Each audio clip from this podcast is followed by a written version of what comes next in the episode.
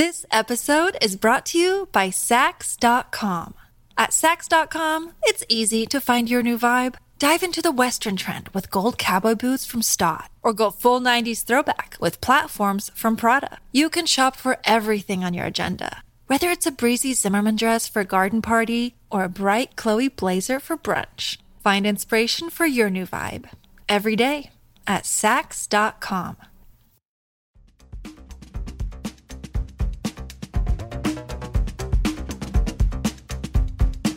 La tribuna presenta las noticias más importantes del día.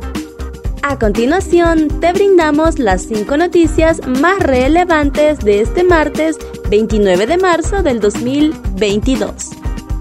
CNA hace denuncia y revela la jugada adelantada de Jo.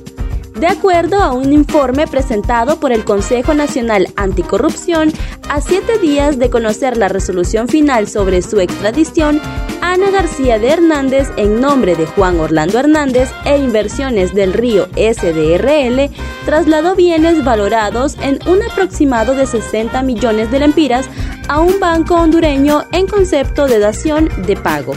El CNA publicó en su cuenta de Twitter la información en la que cuestiona por qué el expresidente trasladó bienes el 21 de marzo del 2022 en medio de un proceso de extradición y por qué el Ministerio Público no aplicó la sanción de privación de dominio de estos bienes si existen indicios que son producto del narcotráfico.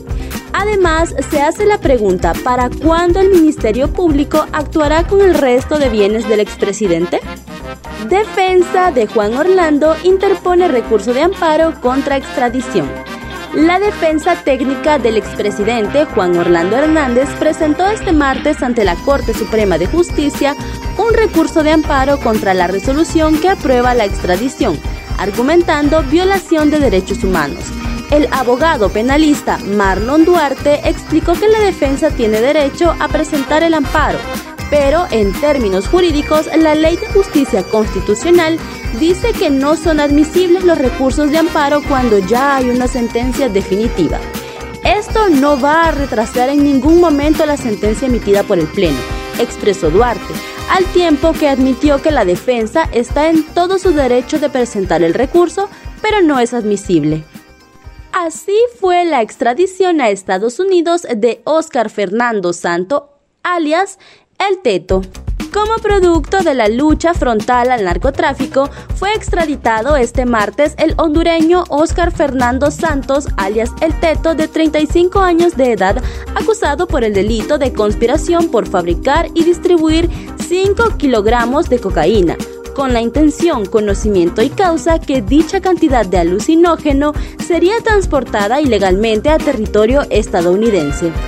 El hondureño fue trasladado a tempranas horas bajo un fuerte resguardo policial desde el primer batallón de infantería a la base aérea Hernán Acosta Mejía, en donde abordaron un avión con rumbo a Estados Unidos.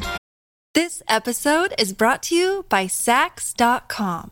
At Sax.com, it's easy to find your new vibe. Dive into the Western trend with gold cowboy boots from Stott, or go full 90s throwback with platforms from Prada. You can shop for everything on your agenda, whether it's a breezy Zimmerman dress for a garden party or a bright Chloe blazer for brunch. Find inspiration for your new vibe every day at Sax.com. El extraditable vestía una camisa color rojo, jeans azul, tenis azul y su respectiva mascarilla, esposado de manos. La aeronave despegó de la pista del aeropuerto Toncontín a eso de las 9 y 8 de la mañana. El ministro Rodolfo Pastor dice que no se siguieron los protocolos al quitar los bienes de los Rosenthal.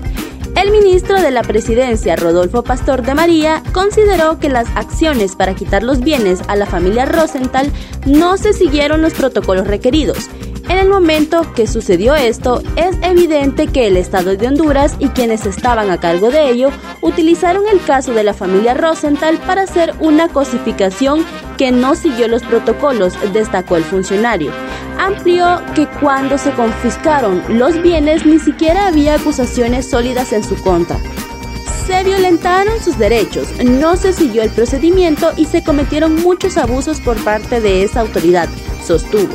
Cuando se realizaron las acciones, los Rosenthal fueron incluidos en la lista de la Oficina de Control de Bienes Extranjeros, ya que las autoridades no siguieron el protocolo de manera correcta. Lo que se cometió en su momento con la familia Rosenthal fue efectivamente abuso por parte de la autoridad. Se les confiscaron todos sus bienes y esos bienes quedaron abandonados y muchos de ellos se perdieron. Luis Redondo reacciona en Twitter a la denuncia del CNA. Luis Redondo, el presidente del Congreso Nacional, reaccionó ante la denuncia del Consejo Nacional Anticorrupción sobre el traspaso de bienes valorados en 60 millones de lempiras por parte de Ana García de Hernández en un solo día a un banco nacional. Redondo advirtió que los bancos que están moviendo propiedades del exmandatario Juan Orlando Hernández incurren en varios delitos. El CNA publicó en su cuenta de Twitter la información en la que cuestiona por qué el expresidente trasladó bienes el 21 de marzo del 2022 en medio de un proceso de extradición. ¿Por qué el Ministerio Público no aplicó la acción de privación de dominio de bienes si existen indicios de que estos son producto del narcotráfico? Advierto a las instituciones bancarias que están moviendo propiedades del narcotraficante Juan Orlando Hernández que incurren en varios delitos. Ya basta de ocultar bienes de criminales para que estos no sean incautados. La sociedad y comunidad internacional deben saber. Fueron las palabras de Luis Redondo en su cuenta de Twitter. Para conocer los detalles, ingresa a nuestra página web www.latribuna.hn y síguenos en nuestras diferentes plataformas sociales. Estas fueron las cinco noticias más importantes de hoy, martes 29 de marzo del 2022. Muchas gracias por tu atención.